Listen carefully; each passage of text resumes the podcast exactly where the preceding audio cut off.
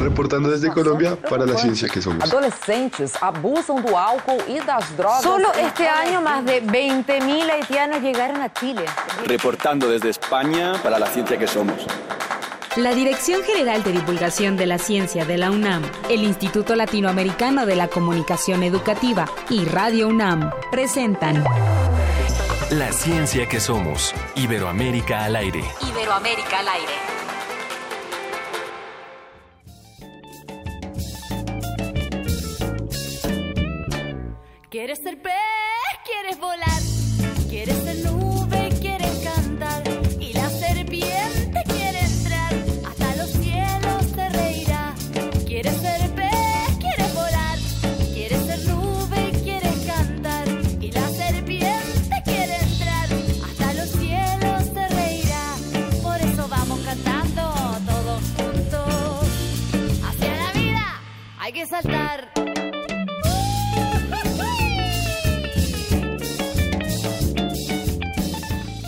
Buenos días a todos, bienvenidos a la ciencia que somos. Estamos muy contentos de comenzar esta transmisión con ustedes y está conmigo aquí Ángel Figueroa. Muchas gracias Sofía, Sofía Flores.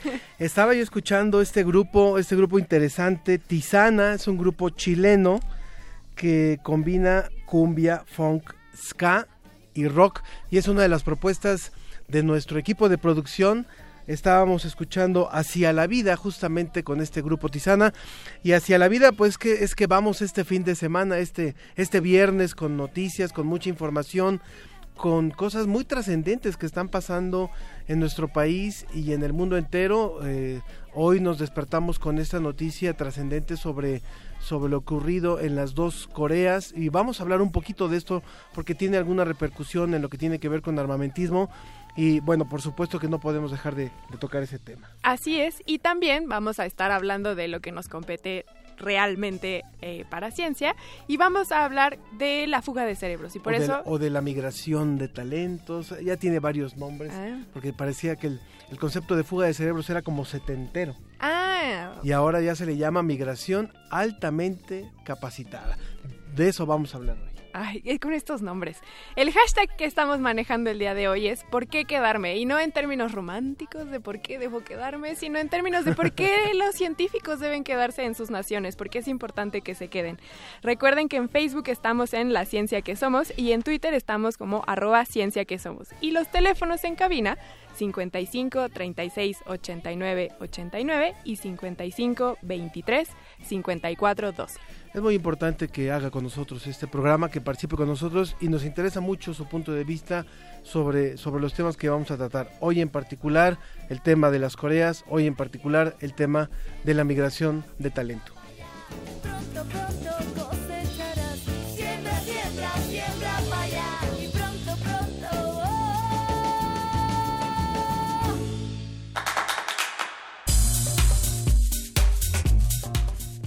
Desde España tendremos el reporte semanal de la Agencia de Noticias para la Divulgación de la Ciencia y la Tecnología, DICIT.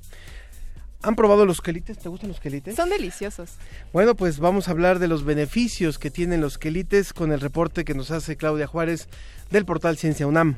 Eh, como ya lo dijimos, en Sobre la Mesa vamos a hablar sobre la fuga de cerebros o la migración, migración de altamente talentos. capacitada o fuga de talentos. Muy bien.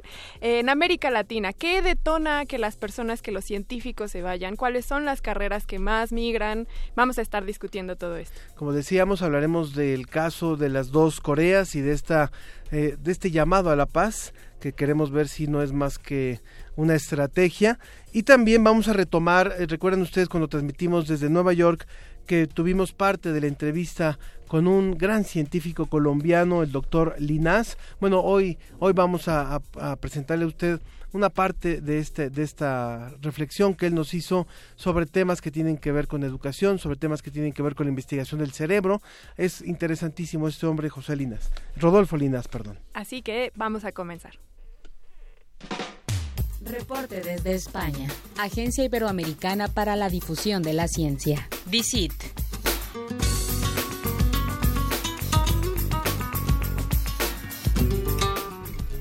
Hola José, ¿estás por allí? ¿Cómo va todo? Hola Sofía, ¿qué tal? Aquí estamos una semana más. ¿Qué tal por ahí? Muy bien, José, José Pichel de la Agencia Iberoamericana, ¿cómo estás? Nos da gusto saludarte y estar estamos listos para tu reporte. ¿Cómo cierra la semana por allá España? Bueno, pues eh, pues muy bien. Eh, la verdad que hemos tenido una semana estupenda, ya abandonando el invierno, cogiendo un poco más de, de, temperatura, aunque dicen que en los próximos días todavía nos va a pegar algún coletazo el invierno, van a volver a bajar las temperaturas, van a volver la, las lluvias. Y bueno, curiosamente, os hablo mucho habitualmente del tiempo, de cómo está el tiempo por aquí. Exacto. Porque hemos tenido un invierno así bastante duro y precisamente una de las noticias que, que os propongo hoy, pues eh, tiene mucho que ver con el tiempo y con las redes sociales. Venga. ¿Cómo afecta esto? Eh? ¿Cómo, ¿Qué tiene que ver esto, el, el, el medio ambiente o el clima más bien con las redes sociales? Cuéntanos. Bueno, pues resulta que eh, han hecho un estudio muy importante con miles y miles de millones de, mensajes en Twitter y en Facebook y han averiguado una cosa que bueno que es bastante intuitiva y es que cuando hace buen tiempo somos más felices y lo reflejamos así en las redes sociales y cuando hace mal tiempo eh, tenemos peor humor. Eh, esto que como digo es bastante lógico y bastante intuitivo se ha demostrado por primera vez científicamente en un estudio eh, que se ha realizado eh, pues con investigadores eh, de aquí de España, de la Universidad Carlos III de Madrid y también eh, de Estados Unidos y de Australia. Y eh, bueno, ¿qué han hecho exactamente? Pues han analizado eh, 2.400 millones de mensajes en Facebook uh -huh. y 1.100 millones de mensajes en Twitter eh, que se han emitido por parte de usuarios de Estados Unidos entre 2009 y 2016. Okay. Eh, al comparar eh, estos mensajes con eh, bueno pues el tiempo que, que, estaba haciendo, las previsiones meteorológicas eh, de cada una de las zonas en, en tiempo real, han visto cómo se correspondían los mensajes positivos con el buen tiempo con las buenas condiciones eh, meteorológicas y los negativos con el mal tiempo, con el frío, con la lluvia, con la nieve. Eh, tienen una herramienta informática que clasifica automáticamente eh, los mensajes en positivos o negativos de acuerdo con las palabras y los términos que se utilizan y han visto una correspondencia asombrosa entre nuestro estado de ánimo y la meteorología, como efectivamente, como todos podemos intuir, pero ahora se ha demostrado a través de las redes sociales, pues tenemos mucho mejor humor cuando eh, el buen tiempo está, está ahí fuera. Esto confirmaría, por ejemplo, lo que pasa en algunos países nórdicos, ¿no? Uh -huh. O sea, que, que se ha estudiado mucho los casos de depresión, de suicidio, cuando justamente tienen el peor el peor clima o cuando son las épocas de invierno más crudo con gran con largas horas y días uh -huh. sin sol. Uh -huh. Sí, eh, siempre nos preguntamos eh, por qué en, en, estos países, en los países nórdicos, que en teoría tienen el mejor nivel de vida del mundo, las mejores condiciones eh, sociales, el mejor sistema eh, sanitario, etcétera, etcétera, eh, la gente no es feliz. ¿Por qué se producen tantos suicidios, como, como bien dices?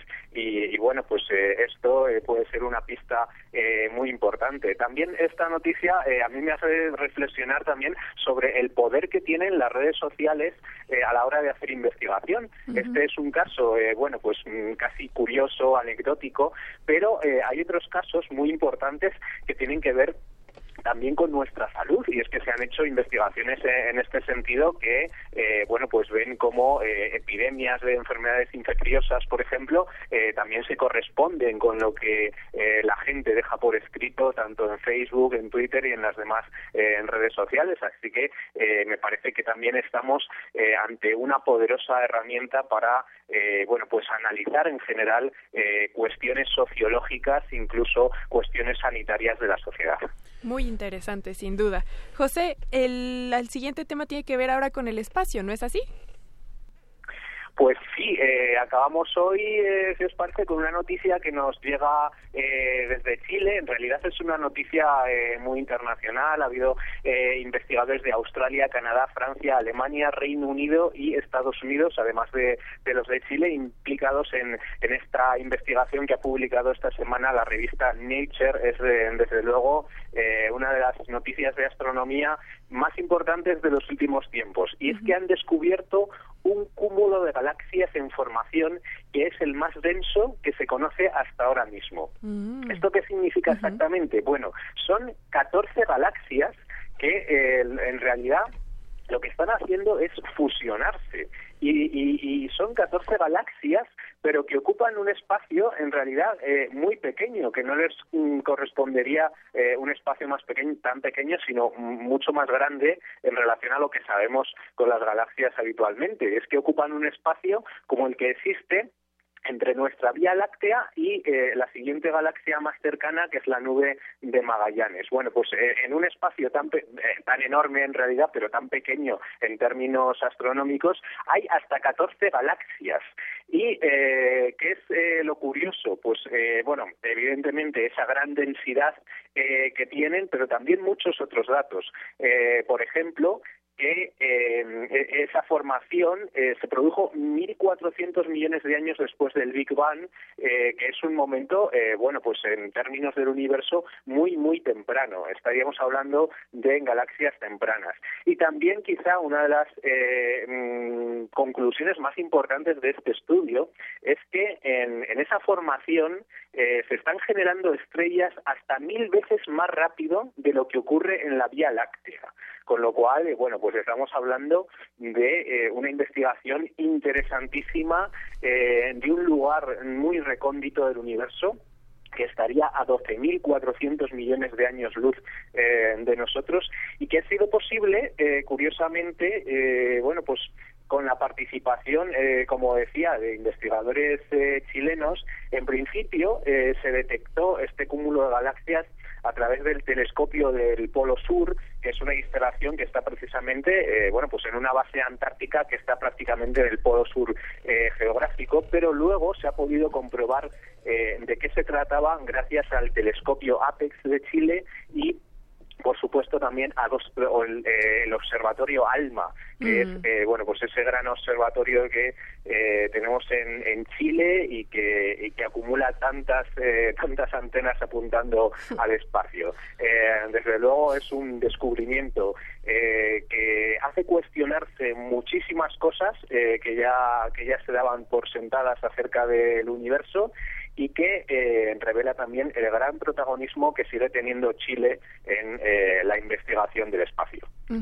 José, me hizo mucha gracia que dijeras el pequeño espacio, bueno, en esta inmensidad del espacio y porque sí, o sea, en, en todo este gran universo que estén acumuladas estas 14 galaxias, en realidad es un hervidero de muchas cosas, como dices, del nacimiento de estrellas, pero también se pueden incluso comprobar muchas teorías astronómicas o, como dices, cuestionar lo que creíamos que ya estaba establecido. Entonces, esta investigación es súper relevante. Desde luego que sí. Y bueno, claro, he, he dicho eso porque eh, probablemente nos cuesta imaginarnos, yo creo que, que a todos, eh, de qué estamos hablando cuando, cuando decimos que, que estamos eh, a 12.000 millones de años luz de, de, de este punto del universo. Es que en realidad eh, son unas eh, distancias que eh, bueno, pues mm, nos resultan casi incomprensibles, ¿no?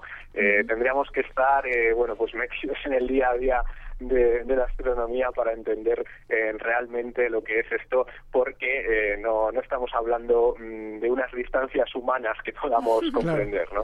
Pues te agradecemos muchísimo esta información, José, como siempre, tu reporte eh, y la participación de la Agencia Iberoamericana para la Difusión de la Ciencia y la Tecnología. Que tengan buen clima, que no se depriman, por favor, que estén muy felices. y que en las redes sociales lo manifiesten también. Bueno, en todo caso, pues eso, lo podemos comprobar a través de, de las redes sociales. eh, pondremos fotos de- del tiempo soleado que esperemos ya a partir de ahora. Un abrazo grande hasta allá. Un abrazo y buen fin de semana. Muchas gracias, José. Entrevista. Entrevista.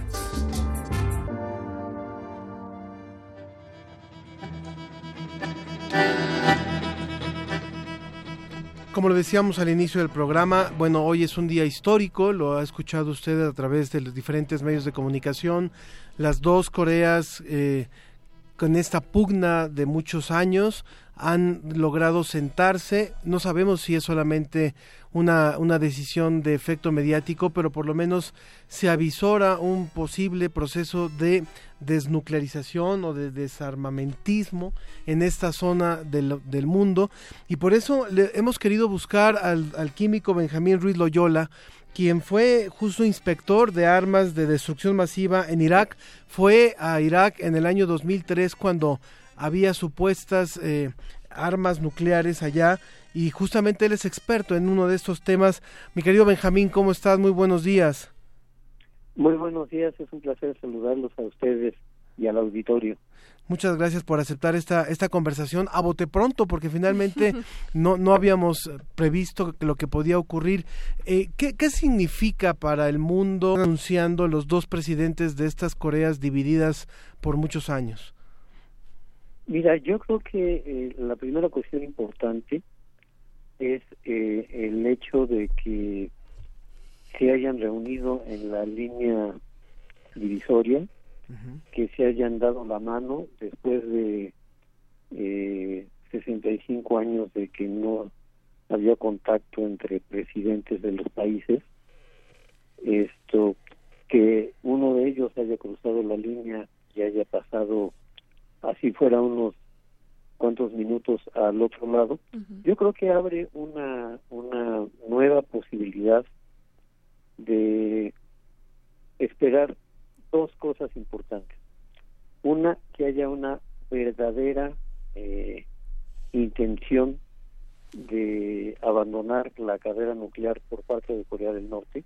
Okay. Corea, Corea del Sur no tiene ese problema porque ni tiene ni ha tenido armas nucleares.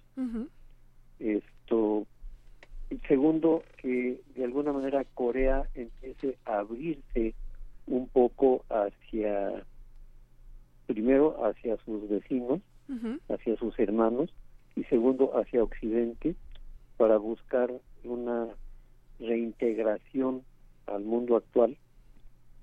Pero esto es la parte más eh, optimista del asunto, ¿no? Yo creo que vamos a ver, vamos a ver eh, en, en las semanas futuras si esta no fue efectivamente una cuestión de carácter mediático por parte del presidente de Corea del Norte, por Kim Jong-un, eh, o si de veras tiene la intención. Si de veras tiene la intención, tendrá que empezar por adherirse a tratados internacionales eh, relacionados con no proliferación de, de armas, no solo nucleares, sino armas de destrucción masiva en general, porque es uno de los pocos países que no son parte de estas eh, eh, de estos tratados internacionales. Eh, cabe la posibilidad, este, perdón, cabe la posibilidad de que sea algo mediático para buscar apoyo económico fuera de de Corea del área de Corea, sí. Era lo que le iba a preguntar porque, bueno, Ángel apunta que nos despertamos con esta noticia. Yo específicamente me fui a dormir con el, con el, el apretón de manos y para mí fue conmovedor. Me, me enchinó la piel ver cómo Kim Jong jala al, al presidente de, de Corea del Sur y lo lleva a su terreno. Es francamente emocionante. Pero, ¿cómo podríamos, o sea, por, en este momento en el que Estados Unidos, eh, Francia y eh, Inglaterra acaban de hacer, a declarar, bueno, no declarar la guerra, pero que lanzaron bombardeos a la parte de Siria y que Rusia parece también estar implicado, ¿por qué habríamos de esperar esta reacción de Corea del Norte? ¿Cuál es usted su predicción de por qué habría de estar sucediendo esto, que aparentemente es una situación de paz? Mira, lamentablemente, eh, digamos que durante los últimos 25 o 30 años, lo que ha ocurrido eh, de manera cíclica, repetitiva, es que Corea del Norte eh, reactiva su programa de, de armas nucleares, realiza pruebas para demostrar que está en el camino y después negocia con Estados Unidos y con los países de Occidente levantar ese ese trabajo, dejar de, de trabajar con ello eh, a cambio de que le den apoyo económico. ¿Por qué? Pues porque Corea del, del, del Norte prácticamente no produce nada, prácticamente no vende nada y en consecuencia no tiene dinero suficiente ni siquiera para la alimentación y los medicamentos. Muy bien. Obviamente sí hay dinero suficiente para cuestiones de carácter militar, como defensa y desarrollo de programas nucleares. Esto se, se dio repetidamente cuatro o cinco veces. Entonces, esta sería una posibilidad, que hubiera una supuesta apertura para buscar apoyo económico, ok, yo dejo mi programa, necesito apoyo económico de parte de ustedes para que esto vaya funcionando y al rato volver a, a lo mismo, ¿no? Sí. Me va acabando el dinero, hago otra prueba, este, vuelvo a decir que lo voy a dejar, en fin. Una última pregunta, eh, Benjamín Ruiz Loyola, inspector de armas de destrucción masiva en Irak en, en el año 2003 e investigador también de la de la Facultad de Química. Eh, ¿qué, realmente cuál es el peso que tiene eh, Corea del Norte a nivel de armamentismo? O sea, sí, sí es preocupante, o sea, sí representa una amenaza para esa zona del planeta. Mira, eh, los misiles que han probado eh, eh, han mostrado que si bien a lo mejor no pueden todavía transportar una cabeza nuclear, sí tienen alcance para llegar por lo menos hasta Hawái. Esto quiere decir que Japón, inclusive China, estarían en peligro. están- estarían en riesgo. Ya no hablemos de Corea del Sur, obviamente, ¿no? Claro. Entonces, la capacidad la tienen. Eh, la potencia de la última bomba que, que probaron hace unos meses es eh, una potencia ligeramente mayor a la potencia de las bombas que estallaron en Hiroshima y Nagasaki. Ajá. Entonces, esto, hay un grave riesgo, hay un grave riesgo. Pero además, por ejemplo, eh, no se tiene información eh, muy clara sobre los programas de armas biológicas y armas químicas que se desarrollan en Corea del Norte. Entonces, eso implica que Corea del Norte, por su ostracismo, por la manera en que en que se aíslan del mundo exterior, es un enigma para todo el mundo. Pues así que sí hay que tenerle respeto y qué bueno que se da este este paso. Seguiremos seguiremos al pendiente de lo que va ocurriendo y agradecemos muchísimo esta esta intervención, doctor Benjamín Ruiz Loyola, por haber participado con nosotros y, darnos esta esta orientación, esta reflexión de lo que está pasando allá en el en, en Asia en estos momentos. Un abrazo, muchísimas gracias, Benjamín. Gracias a ustedes, Ángel, por la oportunidad de saludarlos, a ti, a tu compañera y a todo el auditorio. Gracias, Muchas Químico. gracias.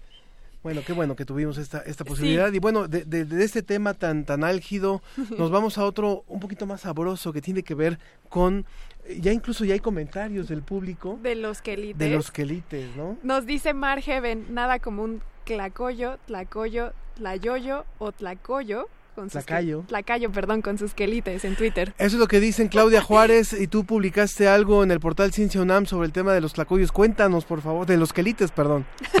Así es, hola, ¿qué tal Ángel? Hola Sofi, un saludo al auditorio hambre. y claro que sí que se antoja eh, un tlacoyo con, con, algunos, con quelites ahí preparados con cebollita. Y pues bueno, estas plantas eh, en otros países generalmente pues son consideradas malezas, ¿no? Son de temporal y generalmente crecen cuando llueve y no necesitan cultivarse eh, así como que con técnicamente, ¿no? Hay gente que incluso en los camellones los, los cosecha, ¿no? Cuando salen de forma Exactamente, ¿no? Y están pues muy asociados a la tradición eh, pues agrícola aquí en México que es la milpa y pues hay una gran diversidad de, de estas plantas, se conocen, bueno, se, han- se estima que hay alrededor de 300 especies de quelites que se han registrado aquí en México, entre ellas está el romerito, la verdolaga, el guanzontle, la flor de calabaza, los alaches, el Wow. pápalo y entre muchas otras que bueno que también son parte pues de nuestra tradición eh, culinaria no porque hay un- una pues gran diversidad de recetas como se preparan y justo eh, la doctora bueno Amanda Galvez coordinó un proyecto interdisciplinario que implicó pues el estudio de algunas de estas especies desde diferentes aspectos, tanto botánicos como de la tradición culinaria, como también de sus propiedades, sobre todo pues su efecto antiamiba y también su efecto eh, con la bacteria Helicobacter pylori, que es una de las causantes pues de úlceras gástricas y de cáncer gástrico. Entonces este proyecto eh, es muy amplio, eh, que se trata bueno pues de rescatar a las especies subvaloradas que son tradicionales de la dieta mexicana y sobre todo su contribución al mejoramiento de la nutrición en México. Ese ha sido como el objetivo de, de este estudio y pues lo que destaca en cuanto a lo que se registró tanto a nivel botánico, pues es un recetario que está, pues que lo pueden eh, los radioescuchas pues conseguir, que está ya a la venta, en donde pues está una gran oferta de cómo los pueden preparar. Otro aspecto que se analizó pues es su capacidad antioxidante de algunos eh, especies de quelites, sobre todo en estados frescos, y también pues los revisaron qué pasa al ser cocinados. Y pues se han comprobado que tiene un, un efecto antioxidante que es para, bueno, minimizar el efecto de los radicales libres que están asociados pues al envejecimiento celular y algunas otras alteraciones en nuestro organismo. Y también se ha estudiado, se estudiaron dos especies, lo que vieron fue que el chepil y la chaya tienen un efecto contra la amiba, que es la causante de la amibiasis, que es este, una enfermedad intestinal que sobre todo en México es muy importante. Y pues estas dos especies tienen un efecto contra estas amibas. Claudia, sin duda esto, esta investigación es súper interesante. Podemos conocer más sobre esta diversidad y los efectos terapéuticos y clínicos que tiene esta diversidad de alimentos y que la importancia que tiene que regresemos a todos ellos. Me da mucha pena, tenemos que irnos a corte comercial.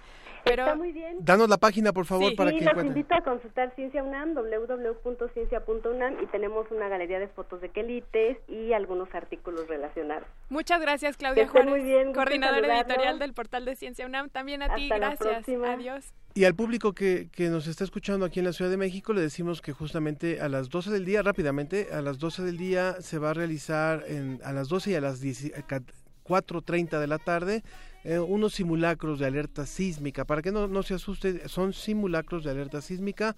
Esto va a ser en la FES Iztacala. Entonces, para que tengan esta información, para el público que está un poco este, al pendiente de esto, de esto tengan, tengan en cuenta que se realizan dos simulacros. Vamos a una pausa y continuamos con más. Esto es La ciencia que somos.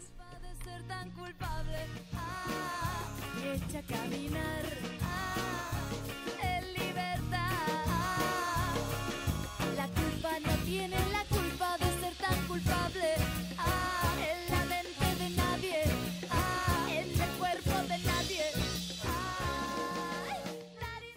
Continúa La ciencia que somos. Iberoamérica al aire. Universidad Nacional Autónoma de México. La Universidad de la Nación.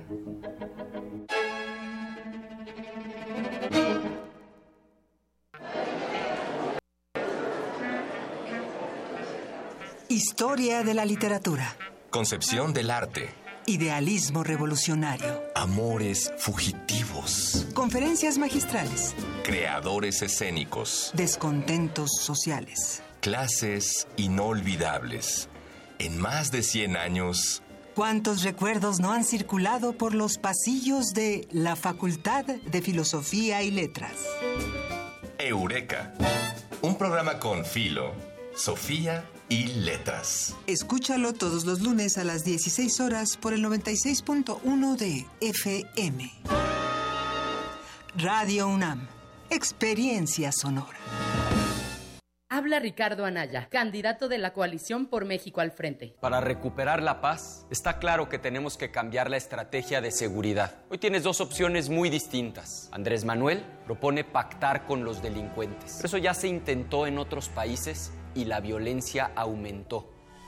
Yo sostengo que hay que enfrentar el problema, pero con prevención, con inteligencia, con fuerza y tecnología, para asegurar que tú y tu familia vivan en paz. PAN. Todos al frente marcando el camino, juntos podemos cambiar el destino. Todos al frente marcando el camino, juntos podemos cambiar el destino. Todos al frente derriba ese muro, juntos podemos cambiar el futuro.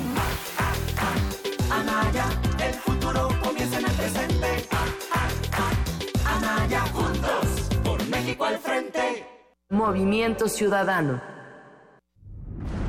Resistir está en la naturaleza humana. Todo aquello que hemos creado para nuestro cuerpo y nuestro espíritu. En la libertad de nuestros sentidos y el derecho a nuestros pensamientos. En nuestra capacidad de ser responsables y en el gusto de entretenernos. Tenemos un legado que mantener y nuestra tripulación cumple su misión con honor.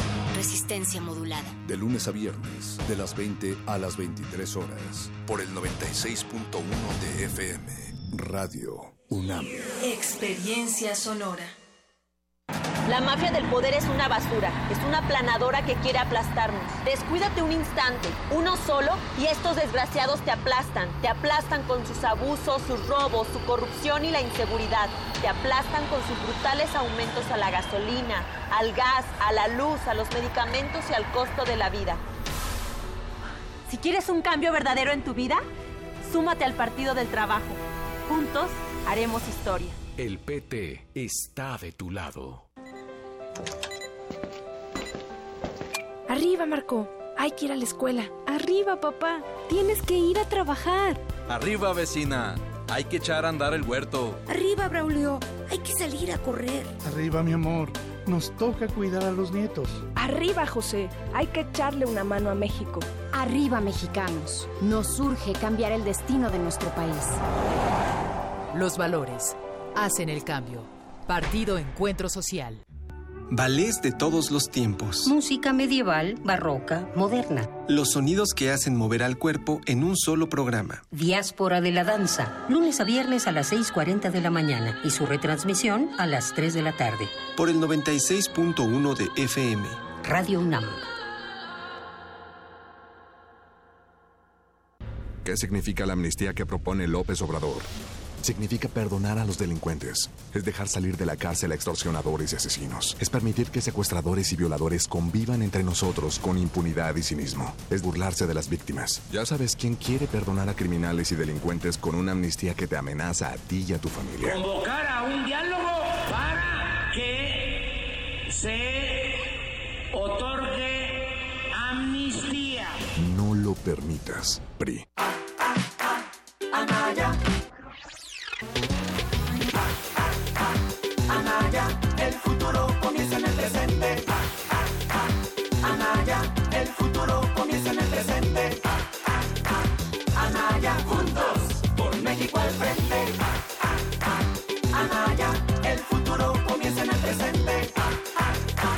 Anaya, juntos, por México al frente. Ricardo Anaya, de frente al futuro. PAN.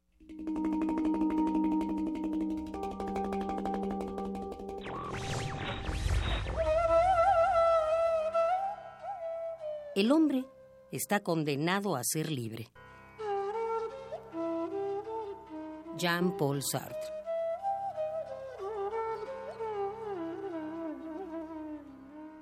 Radio UNAM. A veces hace falta detenerse, darse tiempo para respirar hondo y sentir sin pensar. Así que quítate los zapatos, estírate y cobíjate con la suave fusión de jazz que traemos para ti.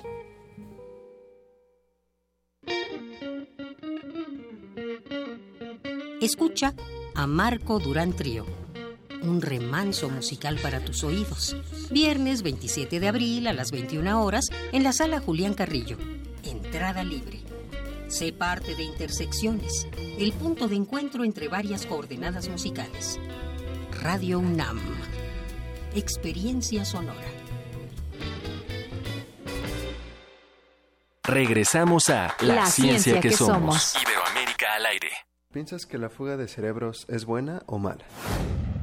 Hay gente privilegiada en el sentido del cerebro, ¿no? Que son muy inteligentes y, es una lástima que se vayan a otro país a ofrecer su trabajo. Pero lo malo también es que aquí no hay el suficiente dinero y, y la política no, no apoya el desarrollo de la ciencia es un fenómeno que nos afecta como a nivel nacional, pero también es algo comprensible desde el punto de vista en que el aspecto profesional y personal de, cada uno de esos profesionistas que se va como al extranjero, ¿no? Obviamente eso les beneficia a ellos a, a nivel personal porque tienen pues más oportunidades de crecer académicamente y también económicamente evidentemente es mala porque si hablamos de gente que tiene una preparación en cualquier terreno, en cualquier disciplina, de mayor al común de la población y esa gente en lugar de quedar y enriquecer a su sociedad se va a otro país a desarrollar su talento, pues evidentemente es mala, aunque entiendo por qué se da, a veces por falta de oportunidades y por falta de estímulos de cualquier tipo económico, fiscales, en fin.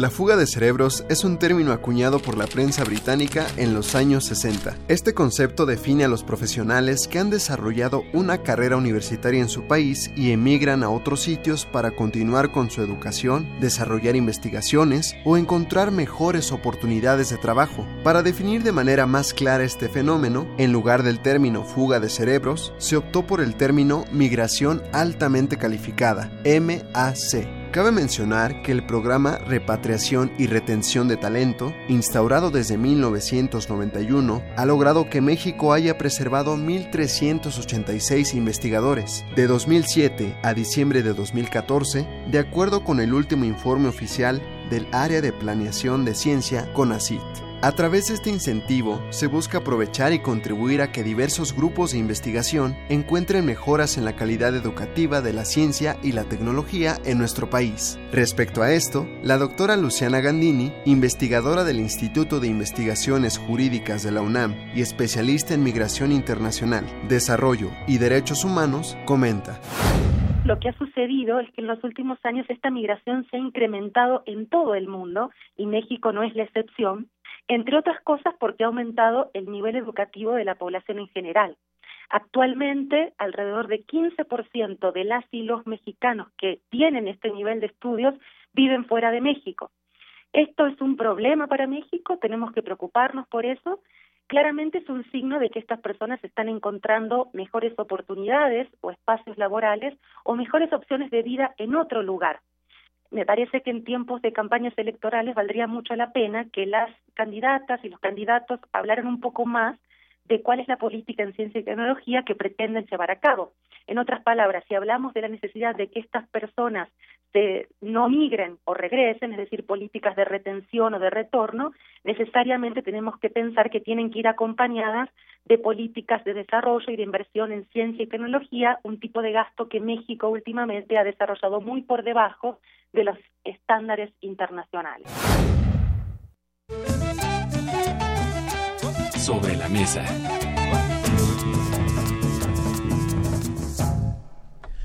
Y nos da muchísimo gusto iniciar nuestra conversación sobre el tema de hoy eh, con dos invitados. Una está aquí en nuestra cabina y le damos la bienvenida. Muchísimas gracias. La doctora Camelia Tigau, que me, me disculpo por no saber pronunciar correctamente su apellido. Gracias.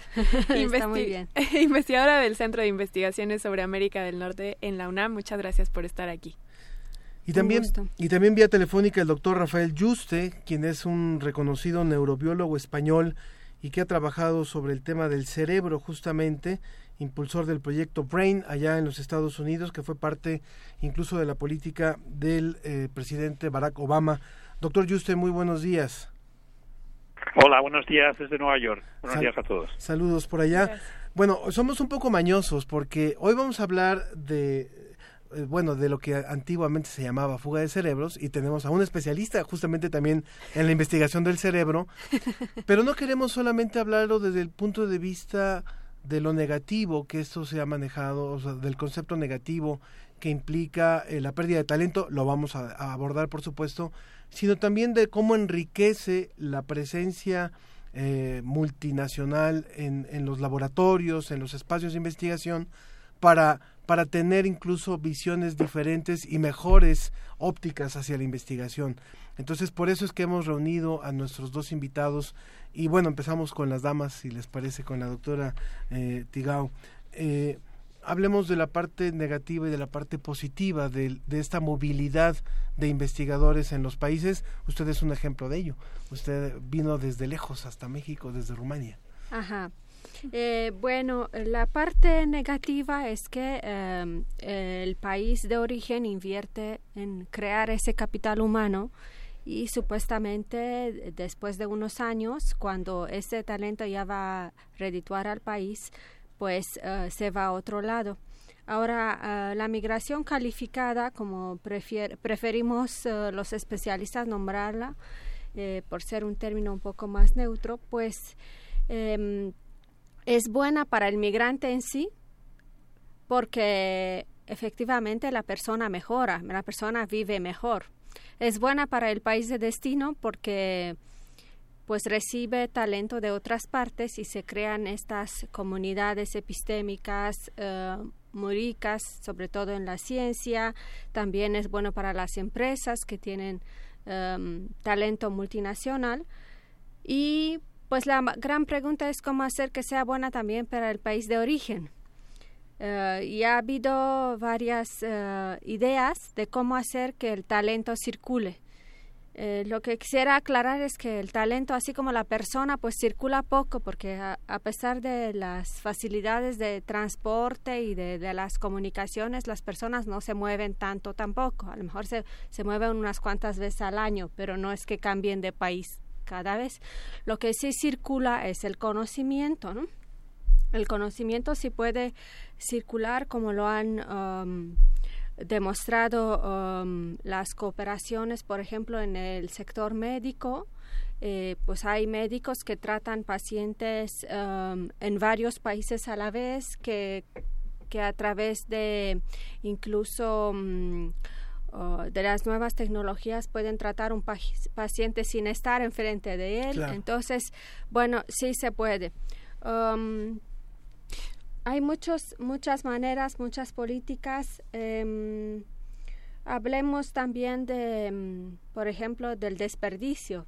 Eh, las, los nuevos temas um, son el desperdicio de cerebro. ¿Qué tanto puede hacer una persona que eh, si no tiene suficiente apoyo para hacer investigación, de todos modos terminaría haciendo otra cosa que no sea investigación en México. De hecho, de hecho, perdón que la interrumpa, justo ayer conversaba con, con el doctor Fernando Castañeda, quien fue director de la Facultad de, Ciencias Políticas acá en la UNAM, y él me daba un dato que me parecía escalofriante, que es el porcentaje de mexicanos, o sea, sin tener que emigrar, uh -huh. el porcentaje de mexicanos que han llegado a la educación universitaria y no trabajan en lo que estudiaron. Uh -huh. O sea, cuando el país ni siquiera a nivel licenciatura puede ofrecer eh, o puede garantizar espacios para el desarrollo profesional. Qué, qué crudo. Yo tengo una pregunta para el doctor Rafael. Nosotros, bueno, tenemos claro que también se migra por esta calidad de vida. No es nada más el acceso a la profesionalización, sino también alguien que tiene una maestría, un doctorado, tiene claro que podría tener una me mejor calidad de vida probablemente en un país eh, ya bien desarrollado. Pero ¿cómo es para usted que viene de Europa? Y que migra a Estados Unidos, ¿notó alguna distinción en su calidad de vida o fue meramente por razones académicas? Eh, bueno, yo si, si me dejan precisar eh, un poco, eh, viendo el problema desde fuera, quería recalcar que la ciencia es una actividad que se desarrolla sin barreras de espacio ni de tiempo. Uh -huh. Es una actividad humana como el arte eh, y los científicos no, pertenecemos, nos sentimos que pertenecemos a un grupo eh, eh, social que son los, la, la, los científicos por encima de nuestras eh, orígenes, nacionalidades o culturales eh, o incluso de historia, históricos. Eh, me explico, o sea, yo trabajo en entender cómo funciona la corteza cerebral del mamífero y me siento que soy miembro de un grupo de, de gente que se extiende por la historia, que hay gente que ya se han muerto y les tengo presentes como si estuviesen vivos, leo sus artículos como si estuviesen a mi lado, ¿no? y eh, viceversa. Y, tengo eh, colegas en todas partes del mundo, desde Australia a México, a, Estados Unidos, a Europa y a Japón, y es, somos parte del mismo grupo. O sea, nosotros no trabajamos para un país, trabajamos para la humanidad. Y llevamos haciéndolo así toda la historia. Entonces, desde ese punto de vista, si entendéis que la ciencia es así, el, el discutir eh, la, vamos a ver, temas como la fuga de cerebros, pues tiene poco sentido, porque la ciencia en realidad es que siempre ha sido globalizada, o sea, nunca... Yo, eh, en mi caso personal, yo vine a trabajar a Estados Unidos después de acabar la carrera de medicina en España porque quería trabajar en corteza cerebral y la persona clave era un sueco que trabajaba en Nueva York. Pero primero, él era sueco, pero no, no trabajaba en Suecia, trabajaba en Nueva York. Y si hubiese trabajado en Australia, me hubiese ido a Australia. Y si hubiese trabajado en México, me hubiese ido a México.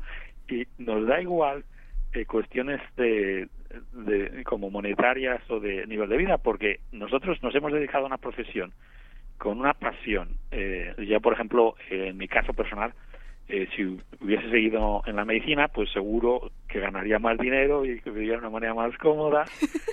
o sea, nosotros hemos hecho ya sacrificios personales para dedicarnos a lo que nos gusta y somos como eh, eh, trashumantes académicos que vamos de un sitio a otro, de un país a otro, buscando el tema en el que trabajar. Entonces, desde ese punto de vista, el, por eso eh, cuestiones como la fuga de cerebro, eh, cuando la ciencia, por definición, es un proyecto globalizado a todo el mundo, pues es, es poco, no es, no es, eh, no es una manera justa de juzgar a, lo que está ocurriendo en la ciencia, ¿no?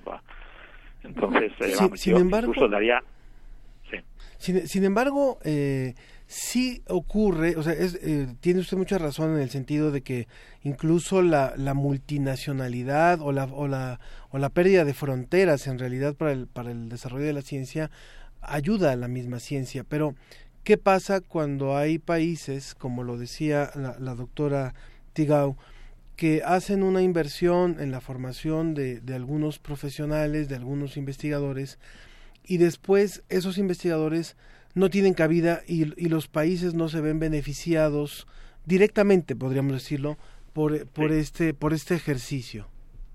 Sí, bueno, pues yo yo les diría que yo no soy un experto en eh, migración de talento ni en estudios sociológicos o políticos de cómo se organizan los países, pero yo lo que diría es que las naciones y los países son, ah, vamos a ver, accidentes históricos que si lo piensas en la manera de una manera más general, eh, es, como diríamos, eh, no es que no tenga importancia, pero tiene menos importancia que la humanidad en conjunto. Entonces, si tú te formas como médico en cualquier sitio del mundo, tu deber fundamental es ayudar a la humanidad curando enfermedades, sea donde sea. O sea, en ese sentido, el, yo creo que tenemos que ser menos egoístas con nuestros propios países y, y yo como científico lo veo así, que los lazos que tengo a, países que son lazos personales no tendrían que estar por encima de los lazos que tengo la humanidad. ¿no? Entonces, desde ese punto de vista, el que gente se forme en un país y vaya a trabajar en otro, si eso ayuda a la humanidad, bueno sea. Sí. Es, es como el, el, o sea, debía ser así. Claro, es que Entonces, eh, ahora, hay, hay otro problema que ya es un problema de índole político, en el cual eh, yo como le decía antes, yo no soy un experto, yo no soy un político, yo estudio circuitos cerebrales, de eso sé un poco, pero no sé nada de, flujos migratorios o de gente con talento, no, no ahí, ahí le, le, les, eh, le devuelvo un poco la pelota a la, a la, doctora que es más experta en esto, pero yo les haría una puntualización. Por ejemplo, el proyecto de, del cerebro de Brain que ha mencionado usted antes eh, es un proyecto que está abierto a todo el mundo. ¿Qué significa eso? Que aunque sea dinero del contribuyente de los Estados Unidos, dinero federal,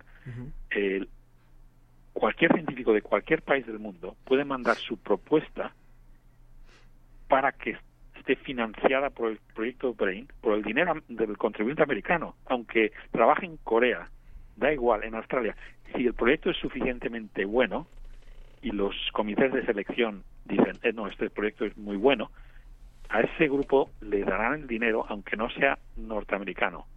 Y de hecho, ahora mismo el 20% del dinero del proyecto Brain de, del contribuyente de los impuestos de los estadounidenses se está gastando fuera de Estados Unidos.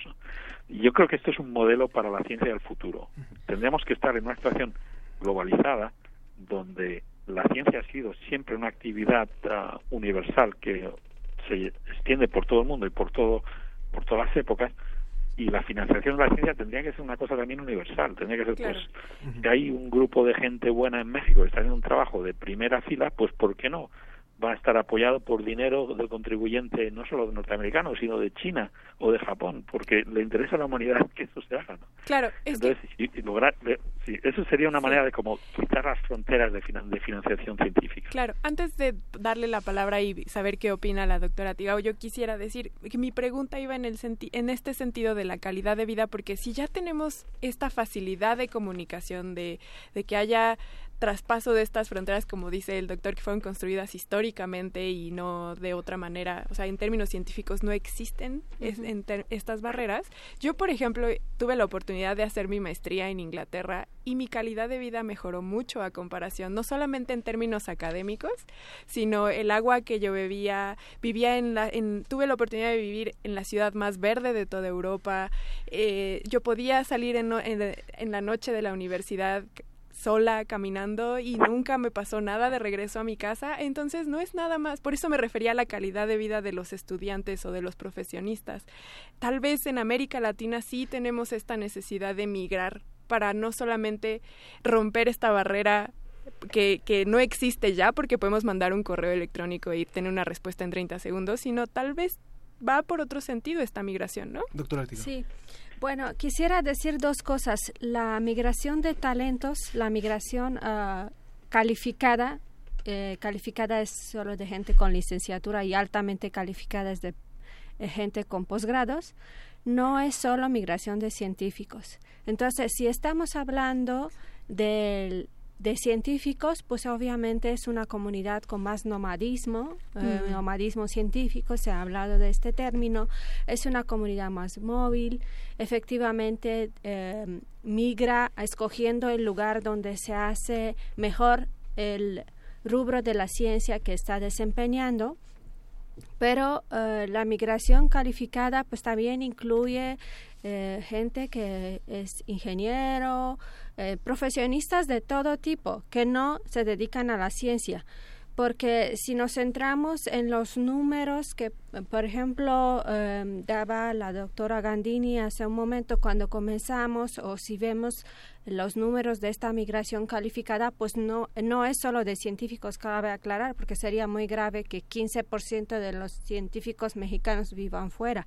No, también hay otro tipo de, de personas. Las enfermeras, por ejemplo, son uh, migración calificada si ellas estudiaron licenciatura.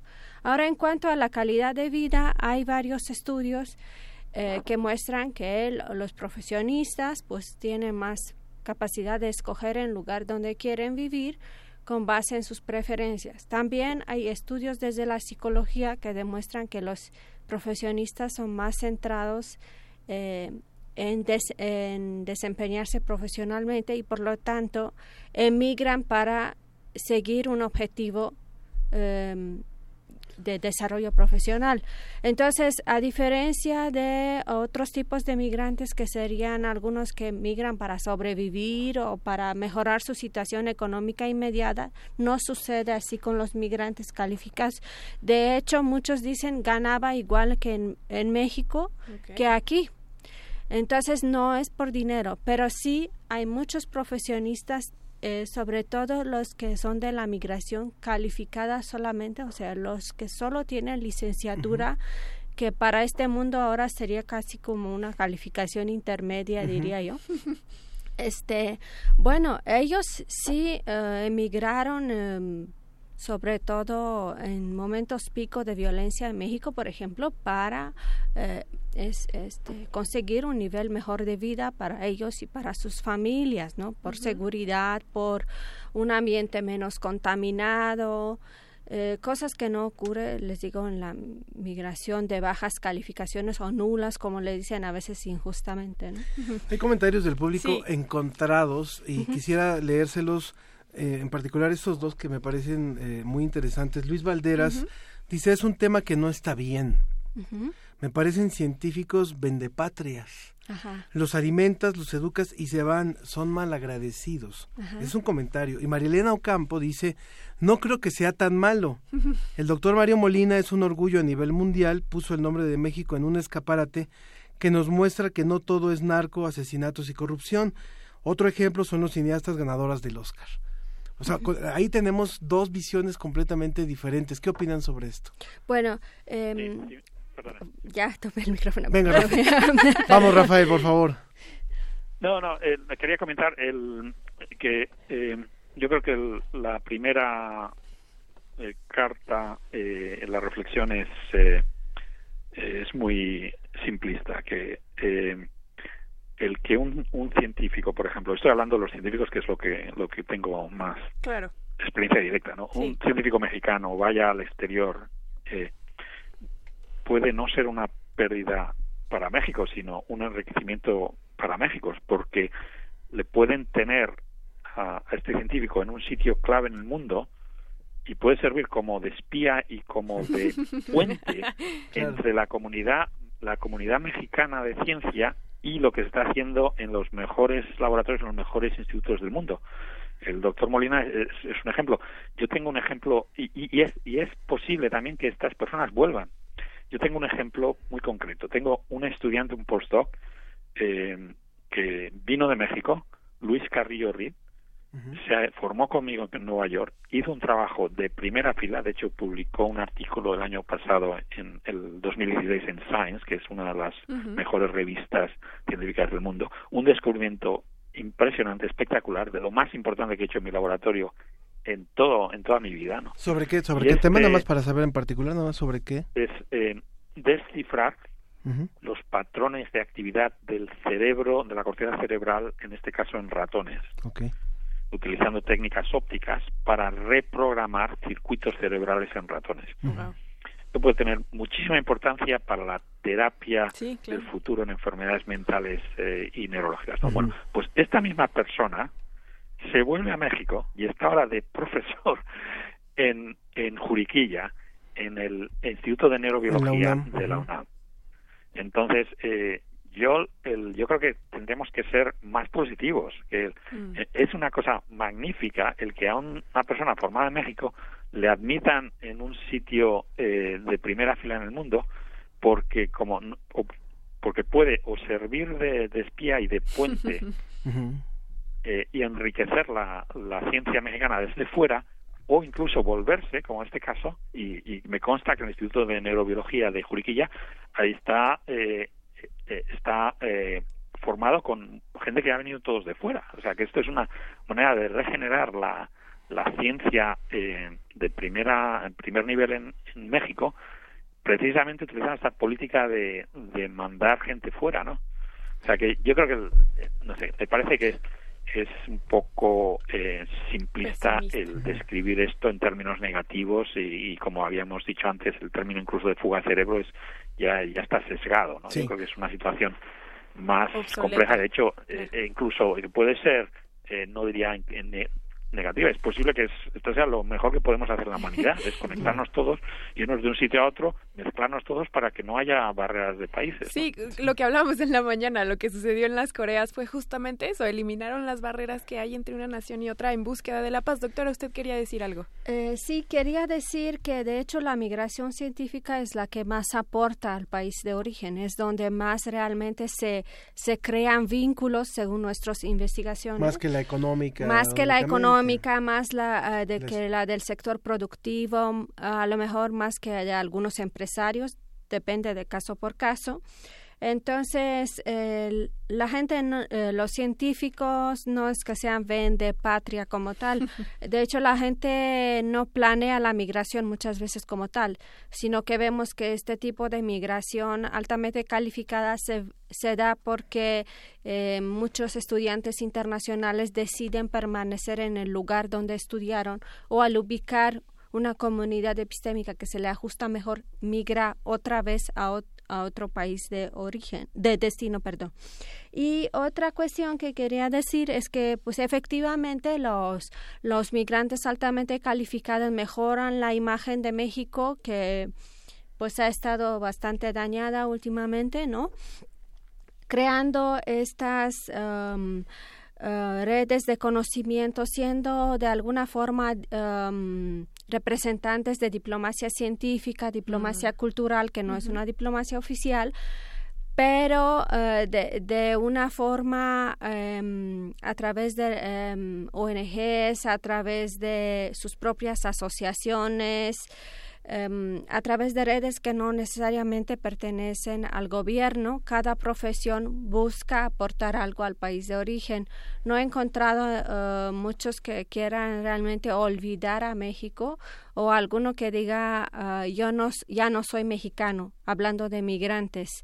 Eh, obviamente la identidad cambia con los años. Los que estuvieron más tiempo fuera del país, pues ya tienden cada vez menos a a considerarse mexicanos, por ejemplo, en la segunda generación, en la tercera, si mi abuelo fue mexicano, a lo mejor no me considero mexicano. Pero los que nacieron en México, efectivamente, dicen que son mexicanos y eso ya es una aportación. Claro, eh, tenemos aquí comentarios del público. Agriana dice, ¿por qué quedarme? Más bien sería en dónde quedarme. Y aquí hay dos comentarios con los que yo me identifico y que me gustaría que también fuera una manera de ya comenzar a concluir el tema. Elisa nos dice, tengo muchos amigos que han hecho eso y por la situación de los jóvenes que buscamos trabajo, creo que es lo correcto. Me, me gustaría hacerlo también porque, ¿por qué quedarme? Y aquí también Heiki dice, yo tengo 22 años y conseguir una oferta laboral, laboral que valore mi preparación es muy difícil en México. ¿Por qué quedarme si en vez de apoyarnos nos dejan de lado? Y es verdad, creo que todos los jóvenes nos identificamos con que no hay oportunidades aquí en México. ¿Por qué habríamos de quedarnos si allá afuera sí nos valoran? Doctor, ¿usted qué comentario tiene de lo que ha visto por allá? Eh, vamos, yo no puedo hablar con um, con autoridad sobre lo que ocurre en México uh, no lo conozco. O el caso español, por ejemplo. Sí, pero de lo que usted ha visto que también eh, recibe jóvenes.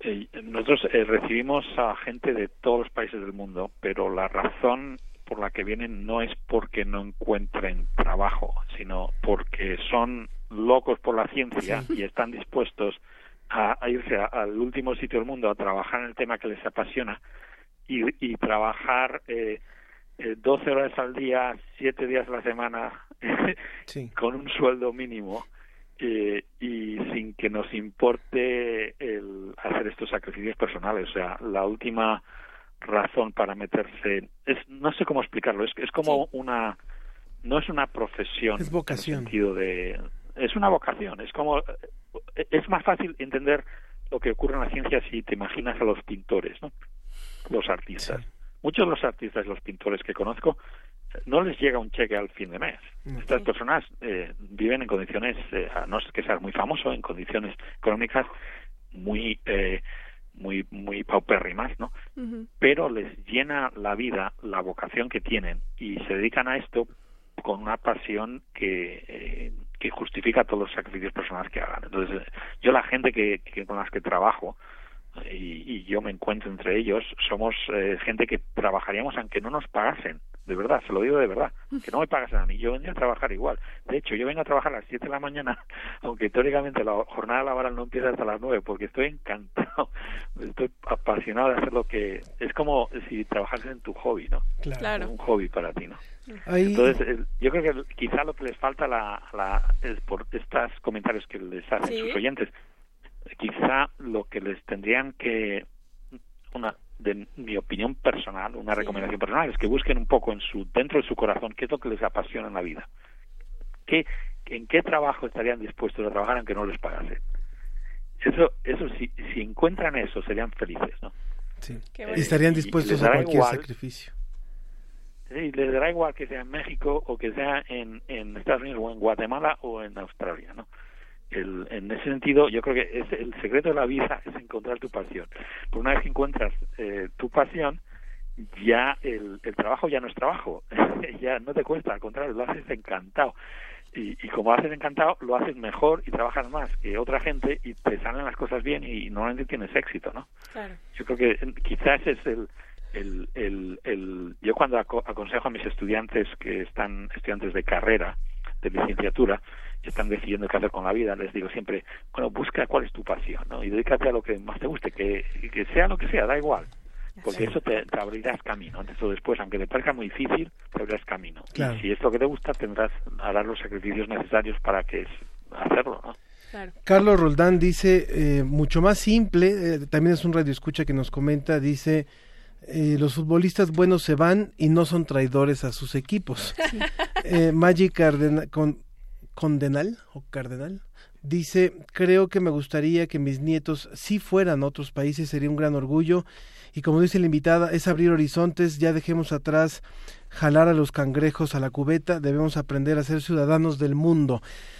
Yo creo que nada más no quisiera yo cerrar esta, esta conversación sin decir, bueno, está muy bien, creo que hay, hay eh, y lo que nos dice el doctor Rafael, lo que nos dice la doctora, la doctora Tigau también es, obviamente cuando obedece uno a la pasión, obedece uno al poderse movilizar, lo cierto es que también hay países, y creo que en el caso mexicano es muy claro, que necesitan todavía eh, reforzar también su propia infraestructura interna, necesitan que la, la cuestión de la migración por, yo diría, lo, lo, terrible es cuando hay talento que migra no, no hacia otro país, que migra hacia otra ocupación, cuando, que, que no trasciende como investigador cuando tenía el talento, que tiene que dedicarse a otra cosa o que se va a otro país a buscar otra cosa porque aquí no, no, no lo hubo, cuando realmente la migración altamente calificada se vuelve también migración económica, creo que también es un, es un problema importante. Entonces, creo, creo, que no, no, dejar de, de, tocar este punto porque me parece que, que en México y en otros países de la región a donde se transmite este programa sí es un problema real. No sé, doctor. Sí, efectivamente, la, yo diría que es un problema cuando es migración causada por conflictos. Puede ser el, la parte económica, la violencia, el conflicto en una comunidad, el conflicto familiar, la discriminación por cualquier razón. Los inicios de una carrera son difíciles. Un joven a los 22 años generalmente no será altamente calificado. Un joven a los 20 años será uh, quizás alguien que empieza a buscar trabajo, que a lo mejor ya terminó de estudiar una licenciatura y busca tener una experiencia fuera um, eh, esto es parte de, su formación, digamos. Entonces no hay que confundir eh, este deseo que siempre hemos tenido y que siempre ha, existido del viaje iniciático del joven con la migración calificada. Ahora, otra cuestión que quisiera yo em, aportar es que talento no es igual que joven. Cuando hablamos de Uh, de las políticas, por ejemplo, de la Red Global de Talentos Mexicanos, se piensa que hay que jalar a los jóvenes que aporten al, al país. Y los jóvenes, por lo que acabo de decir, que todavía están empezando apenas su carrera, no están en condiciones de apoyar a otros porque todavía se están fortaleciendo a sí mismos. Entonces, lo que tenemos que buscar es apoyo de eh, científicos, de ingenieros, de empresarios ya con una carrera que no necesariamente tengan 20 años. Esos los podemos a lo mejor regresar si a lo mejor son sujetos para los programas de repatriación. Entonces sí hay que, que distinguir. Y bueno, uh, la circulación de talento y la fuga de cerebro son dos extremos en el estudio de la migración calificada.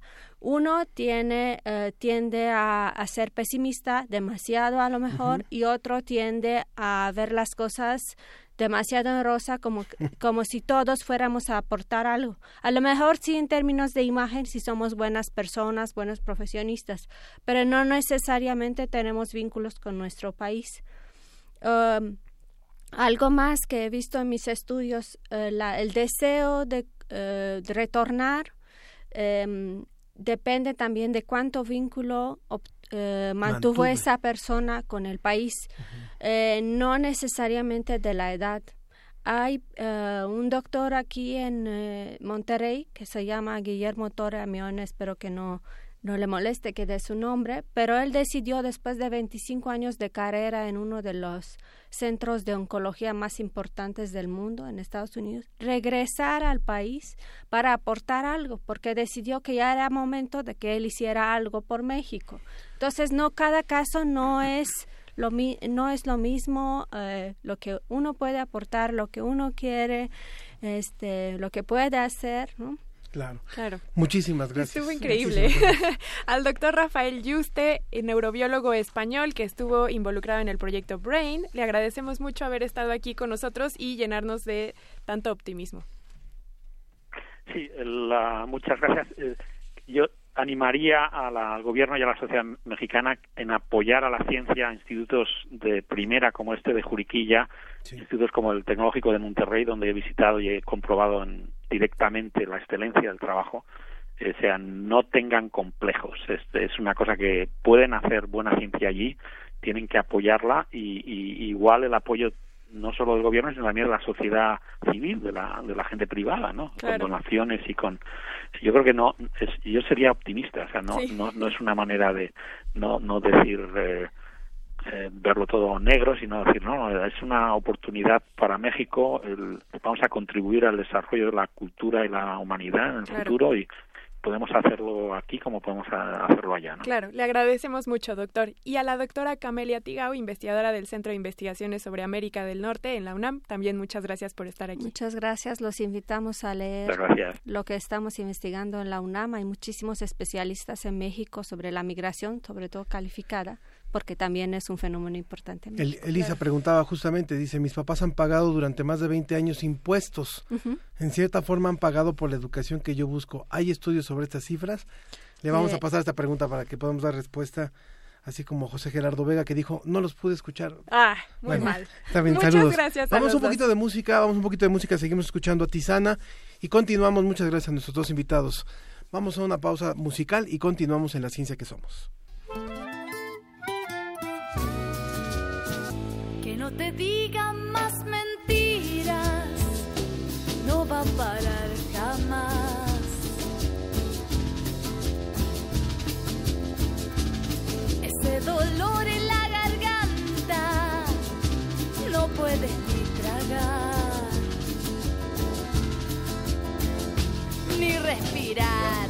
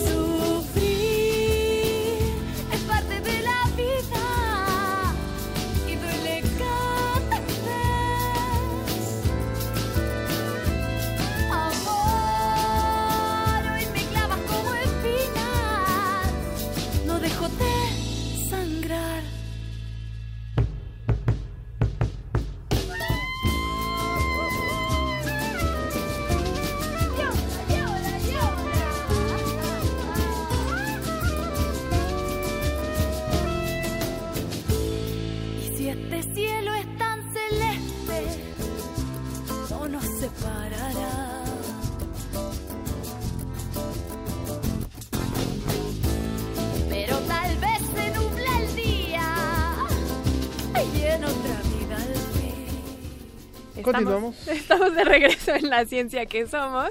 Recuerden que pueden estar en contacto con nosotros en Facebook en la ciencia que somos y en Twitter en arroba ciencia que somos. Bueno, eh, vamos rápidamente a una, una, cápsula que nos preparó Radio eh, Politécnico Nacional y agradecemos muchísimo esta colaboración, así como el, la lista de, de 25 estaciones que ya están transmitiendo la ciencia que somos que originalmente se produce junto con Radio UNAM y después eh, sale hacia, hacia toda América Latina, hacia diferentes estados de nuestro país. Muchas gracias y un saludo a todos nuestros radioescuchas. Vamos a escuchar rápidamente esto sobre policiencia. Ajá, vamos a escuchar el tema de finanzas públicas. Policiencia. La ciencia que hacemos en el Instituto Politécnico Nacional. Rocío Huerta Cuervo es doctora en políticas públicas. También es profesora investigadora del Centro de Investigaciones Económicas, Administrativas y Sociales del Instituto Politécnico Nacional y en esta ocasión nos hablará sobre finanzas públicas municipales. Escuchémosla. México tiene más de 2.470 municipios y hay una gran diversidad en la realidad económica, social, cultural, política, geográfica incluso de nuestros municipios. En el tema de las finanzas públicas tenemos un indicador que para nosotros es muy importante, que es el de la autonomía financiera. La autonomía financiera quiere decir cuánto son capaces los municipios de recaudar por ellos mismos del total de lo que gastan año con año. Y entonces en ese aspecto nos damos cuenta que todavía la gran mayoría de nuestros municipios tiene una gran dependencia en cuanto a lo que gasta de los recursos que vienen del gobierno federal, del gobierno central. Y su capacidad recaudatoria en promedio a nivel nacional es apenas del 8% del total de lo que gastan. Afortunadamente en los últimos años, en la última década, hemos visto que un conjunto de municipios de diversos estados de la República han venido teniendo un comportamiento diferente a esa media y que cada vez más se están asumiendo como los responsables para mejorar el bienestar de los pobladores de su localidad. Ya no solo están esperando políticas federales para mejorar el bienestar de las personas, sino que han asumido en sus propias manos la necesidad de promover el crecimiento económico, la generación de empleos en los municipios y esto se ha traducido en que están recaudando mejor y están teniendo posibilidades de brindar mejores bienes y servicios a sus habitantes. Hay un grupo de 11 estados de la República cuyos municipios ya están teniendo una autonomía financiera superior al 20%. Entonces, si lo comparamos con la media, nos damos cuenta que ya están haciendo un esfuerzo muy importante y significativo para poder recaudar más. ¿Por qué es tan importante que los municipios sepan recaudar y por qué es tan importante que los ciudadanos en todos los municipios de la República contribuyan con el gasto público? Porque, en primer lugar, hay muchas necesidades sociales de infraestructura, de bienes y servicios hacia la población, los municipios tienen la facultad constitucional de brindar servicio de limpia, de agua, de luz, de mercados, de panteones, de parques y jardines, entre los más importantes de seguridad pública. Y para eso es importante que los gobiernos municipales cuenten con los recursos necesarios para poder brindar buenos servicios públicos a la población. Pero si la población contribuye poco o si el gobierno municipal tiene pocas capacidades para recaudar, pues se va a generar un círculo vicioso en el cual la población no contribuye, el gobierno no puede dar buenos servicios y entonces este círculo crece y crece. Entonces, por eso es tan importante que los gobiernos municipales asuman dentro de sus responsabilidades prioritarias la promoción del crecimiento económico local, la promoción de la creación de empresas, comercios, negocios que lleven a generar empleos y que lleguen a generar fuentes de riqueza en lo local, aprovechando los recursos que de manera eh, municipal se tienen. Ya las personas cuando tienen fuentes de empleo, cuando sus tierras pueden producir y esos bienes y servicios van al mercado, entonces están en capacidad de pagar impuestos y se genera entonces un círculo virtuoso, que es lo que ya empezamos a ver afortunadamente, en algunos de los municipios, especialmente del centro y norte del país, pero también en el caso de Quintana Roo, de manera muy importante, y también algunos municipios de Yucatán. Hemos visto que ahí donde hay empleados públicos con un mejor nivel educativo y evidentemente con compromiso hacia la población y que se manejan de acuerdo a la ley, pues hay mejores resultados para el gobierno, para la calidad del gobierno que se ejerce en estos municipios. Entonces hoy una tarea fundamental, creo yo, en gran parte de los municipios de México, para poder fortalecer los bienes y servicios que se prestan a la población es fortalecer las capacidades institucionales de los propios gobiernos locales. En colaboración para la ciencia que somos, Radio Politécnico Ciudad de México agradece la participación de la doctora Rocío Huerta Cuervo en Policiencia. La ciencia que hacemos en el Instituto Politécnico Nacional.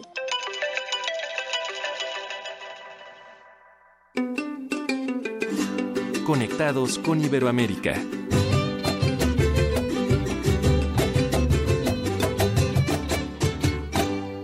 Muchísimas gracias al, Instituto Politécnico Nacional por esta colaboración. y bueno, como lo dijimos al principio del programa, eh, el doctor Rodolfo Linás estuvo con nosotros en la ciencia que somos hace unas pocas semanas. Este doctor está en, Nueva York justamente, es colombiano y tuvimos una conversación con él. Parte lo presentamos en ese en ese programa pero nos quedaron algunas cosas muy interesantes y no queremos eh, dejar de, de, presentárselo ahora, justamente ahora que estamos hablando sobre el cerebro. Eh, conste que al doctor Juste no le sacamos todo el provecho que, que, tiene también sobre el tema de su investigación en el cerebro, ojalá que podamos conversar nuevamente con él. Pero bueno, algo que le preguntamos al doctor Linás, que es uno de los grandes expertos eh, latinoamericanos sobre la investigación en el cerebro fue qué nos falta desde su punto de vista por conocer del cerebro. ¿Qué ocurre, por ejemplo, con la mente, con el movimiento y los sentimientos? ¿Y, dónde se generan estos? ¿En el corazón o en el cerebro? Esto fue lo que nos dijo Rodolfo Linas. Si yo, si yo pregunto a qué um, estructura, como yo había hablado un poquito antes, a qué estructura mental o a qué estructura física o a qué estructura científica pertenece la mente. ¿A, quién se parece? Porque sería sumamente extraño que no se pareciera a nadie. Y el problema es que yo no entiendo que se parezca a nada. Es sui generis. Entonces sería un, un grupo de propiedades que los tienen la mayoría de los animales que de algún modo nos indica que tenemos falta de conocimiento decir, que debe haber cosas intermedias que no son todavía cognición. Claro, eso es, tenebrosísimo y es una cosa que uno tiene que, escaparse del problema porque, claro, permite toda clase de hipótesis y toda clase de cuestiones rarísimas. Entonces, uh, mi, punto de vista es tratar de entender tan claramente como sea posible cuáles son las variables reales y, y cuáles son los, los sistemas que generan ese estado. Ahora, otro estado que es de algún modo similar es el movimiento. Pero con el movimiento tenemos una situación totalmente diferente porque conocemos muy bien cómo funcionan los músculos y cómo hacen para contraerse y que necesitan calcio y todo lo demás. Entonces, la, la situación ahí es que es muy fácil medir el hecho de que el músculo se contrae. ¿Qué ¿Cuánta fuerza tiene? ¿Qué, ¿Qué tanta fuerza hacen cada una de las fibras? En fin. Pero en el cerebro no hay medición. Es decir, ¿qué vamos a medir? Pues que sí, hay organización, hay 40 Hz y eh, no, no, hay, no hay manera, no hay ningún sistema físico descubierto aún que pueda medir lo que está sintiendo ese sistema. Lo que se está moviendo, fácil, lo que está sintiendo, dificilísimo en algún momento de pronto podemos hacerlo, pero la tecnología no existe aún. Ahora, que exista o no exista no es tan importante, porque lo que sabemos es que ya entendemos muy bien cómo puede funcionar. Importante, uh, desde el punto de vista intelectual, desde el punto de vista científico importante, desde el punto de vista médico importante, desde el punto de vista sociológico importante, es decir, uh, somos un estado funcional de nuestro cerebro. Sabemos que los estados funcionales son, para los estados funcionales que generan la conciencia, el, cerebro es necesario y suficiente. Todo lo que pasa, pasa dentro del cerebro, no se requiere el cuerpo. Bueno, es, imagínense, toda clase de problemas, todas, todas las emociones, el amor, el, miedo, la, la, tirria, como dicen, la rabia, todos son estados funcionales del cerebro y, y, que se caracterizan por um, estar asociados a ciertas actividades. Uno ponerse bravo y empezar a gritar o darse bofetones, en fin, es totalmente diferente de tener amor y de, dar besos y, abrazos, que es una cuestión perfectamente diferente. De modo que, claro, es decir, todos los estados funcionales, todos los estados emocionales son producto uh, de, un, de un sistema que no recibe directamente ni luz, ni sonido, ni nada. Allí hay total oscuridad y total silencio. Y en total oscuridad y total silencio se hace la luz y se hace el amor. Algo, algo muy interesante que nos contó el doctor Linas tiene que ver con la educación y sobre una reflexión que él hace de lo que aprendemos y que, y que evidentemente vamos a olvidar. Escuchemos lo que dice. No, es absolutamente esencial. Es decir, ah, somos nuestro cerebro. Um, y hay dos aspectos importantísimos. Uno es el aspecto del mal funcionamiento del cerebro y otro es el, funcionamiento normal del cerebro. ¿Cómo podremos optimizarlo? ¿Cómo podemos uh, uh, organizar, uh, pongamos, la educación para que sea más efectiva? Yo, tengo en ese sentido un punto de vista muy fuerte. Yo creo que la mayoría de la gente no recuerda más del, del 15 al 20% de lo que aprendieron, lo cual implica que es una, pérdida de tiempo increíble. Y la respuesta es, o la pregunta es, ¿por qué no, por qué no lo recuerdan? Y la respuesta es porque no se enseñó en contexto. Es decir, yo recuerdo mi examen de geografía, tener, lo he hecho muchas veces, tener que enumerar um, los afluentes del Caquetá, del río Caquetá. Y, yo decía, bueno, pero eso para qué? ¿Por qué tengo que aprender eso cuando simplemente lo puedo mirar en un mapa? Importante lo que dice él. Aprendemos muchas cosas que finalmente no nos van a ser de utilidad. Y algo que dice él sobre las creencias religiosas. Escuchemos. Muchísimo. Lo ha frenado porque realmente eh, la capacidad de pensar originalmente no es aceptada. No sé quién cree que es que para preguntar esas cosas, ¿no? Y entonces es una cuestión que las religiones tienen que aportar en algún momento. ¿no? Ahora, eh, bien sabe que en este momento la religión católica eh, tiene, tiene, una situación interesante, porque el Papa en este momento dice, no, no, el, Big Bang apareció y la, la, evolución es la manera como, como creó Dios la situación. Y entonces la gente dice, pero ¿y, todo, y los milagros entonces?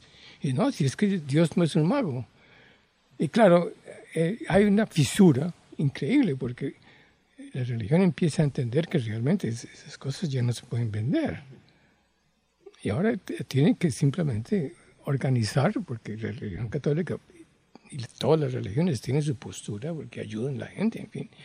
Pero exactamente cómo lo va a hacer en el futuro es una cuestión que hay que pensar, porque se necesita mejor educación para, no pensar que uno simplemente tiene problemas y va a pedir que me den, que me gane la lotería, que mi señora se...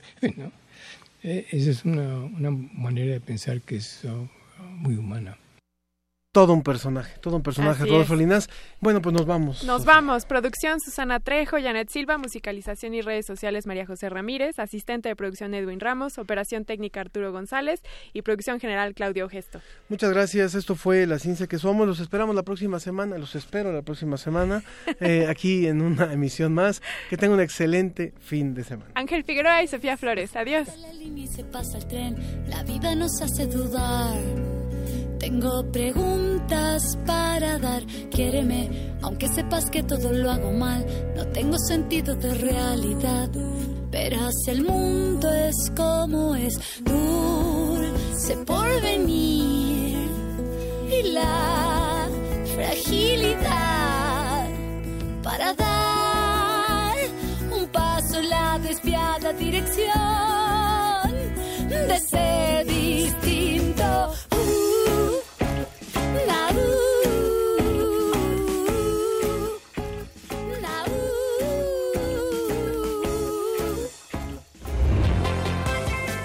Agradecemos tu compañía. Nos escuchamos la próxima semana en punto de las diez y media de la mañana. La ciencia que somos. Iberoamérica al aire. una producción de la Dirección General de Divulgación de la Ciencia de la UNAM, el Instituto de Comunicación y UNAM.